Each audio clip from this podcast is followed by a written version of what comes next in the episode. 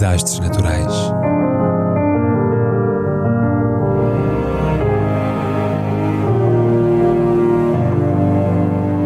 Por António Araújo.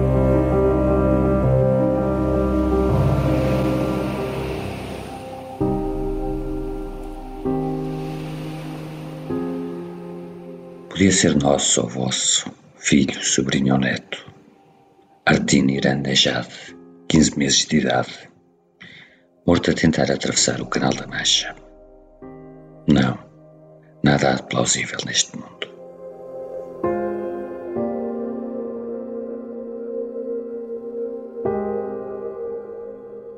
Não, nada há de plausível no mundo em que 1% dos mais ricos tem mais do dobro da riqueza de outros 6,9 bilhões de seres humanos, em que metade da humanidade sobrevive com menos de 5 euros por dia, em que o multimilionário paga 3 milhões de dólares para viajar pelo espaço, e enquanto isso, se descobre o cadáver de uma criança de 15 meses que andou à deriva pelo Mar do Norte em busca de melhor sorte.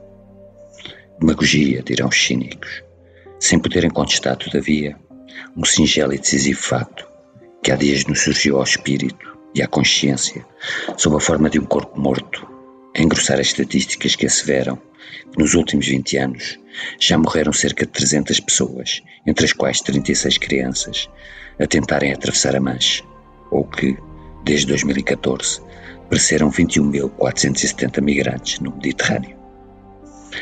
Artin Irandejad é, pois, só mais um, mas não é apenas mais um, já que a sua vida terrena, posta que módica e breve, teve pelo menos o condão de suscitar pelo mundo uma centelha de emoções. Logo extintas, é certo, mas ainda assim vibrantes no efêmero tempo em que duraram. No primeiro dia do corrente ano, as autoridades norueguesas deram com o seu corpo nas costas da bela ilha de Karmøy, conhecida como a terra dos reis dos vikings, de onde veio, imagine-se, o cobre com que foi feita a Estátua da Liberdade, desde sempre farol de esperança para os migrantes que aportavam ao Novo Mundo. Acontecia, porém, que não havia notícia de que tivesse desaparecido um bebê no país e nenhuma família da Noruega tinha contatado as autoridades, o que, aliado ao facto de o cadáver envergar um casaco azul fabricado no estrangeiro, levou a polícia a suspeitar de que se trataria de mais um imigrante afogado. Divulgados há poucos dias, os exames de ADN levados a cabo no Hospital da Universidade de Oslo permitiram determinar de quem era o corpo. Percorreu quase mil quilómetros nas águas gélidas do Atlântico Norte durante três meses, levando outros cinco ou seis para ser identificado. Artin, sabe-se agora, era o filho mais novo de Raul Iranejad e de Shiva Mohamed Panahi, ambos de 35 anos, dois curtos oriundos de Sardasht, uma cidade iraniana situada junto à fronteira com o Iraque, que em 1987 foi alvo de um bárbaro ataque com gás mostarda por parte de Saddam Hussein, no qual 130 pessoas morreram e outras 8 mil foram expostas a um agente químico, cujos efeitos incapacitantes ainda hoje se sentem.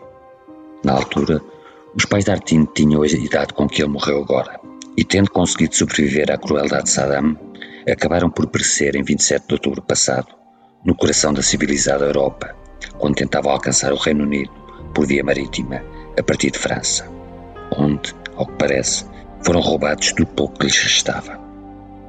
Toda a família morreu. Além de Artin e dos pais, Anita, de 9 anos, que sonhava ser atriz, e Armin, de 6.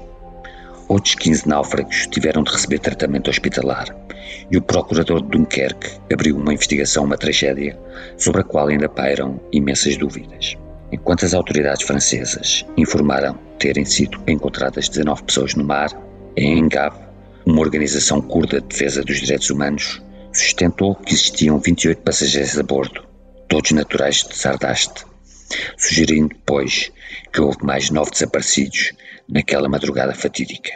Um iraniano, que supostamente comandava a embarcação, foi apresentado às autoridades sob suspeita de homicídio involuntário. E, de acordo com alguns sobreviventes, Raul ainda tentou resgatar a família, aprisionada na cabine interior do barco, tendo acabado por ser devorado pelas ondas gigantescas, de quase 2 metros de altura, com rajadas de vento 30 km por hora.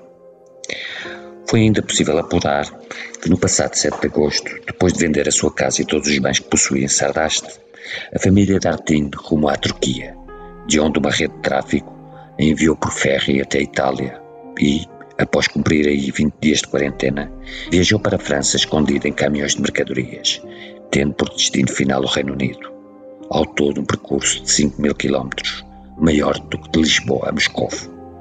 Raul terá pago 24 mil euros aos traficantes, segundo o seu irmão, que acrescentou que a família se encontrava devastada pelo sucedido. Os avós da Artine ainda estão vivos. A BBC teve acesso aos SMS que Shiva Panahi enviou na véspera da tragédia, nos quais dizia que a travessia por mar era arriscada, mas não temos escolha, pois se quiséssemos ir de caminhão, talvez precisássemos de mais dinheiro, que já não temos. Noutra mensagem, afirmava: Tenho mil mágoas no coração, mas agora que abandonei o Irão, quero esquecer o passado. A família esteve alguns dias num campo de refugiados de Dunkerque e Bilal Gaf, um outro curdo residente nesse campo, disse à imprensa que a felicidade radiosa de Artin o tornara famoso, sendo uma espécie de mascote para todos, e mostrou aos repórteres fotografias suas com o menino nos braços. As pessoas estão muito tristes, mas que podem elas fazer? Nada, apenas chorar. Concluiu. Uma tia de que vive na Suíça, está a tratar do repatriamento do corpo para o Irão, cujas autoridades já disseram que iriam custear as despesas da viagem. Entretanto, olhem para ele, tão lindo. Podia ser vosso ou nosso, filho, sobrinho, neto. E em parte até o é, já que a sua morte nos faz pensar como será possível que uma Europa tão rica, com tanto dinheiro para tantas bazucas e apostas digitais, não tenha as verbas e a vontade necessárias para perseguir e desmantelar as máfias do tráfico humano, ou, no mínimo, para impedir que desastres como este continuem a repetir-se com tanta frequência e cadência o olhar, o sorriso. Artin Nejad podia ser vosso ou nosso, de todos. Mas não é, porque morreu.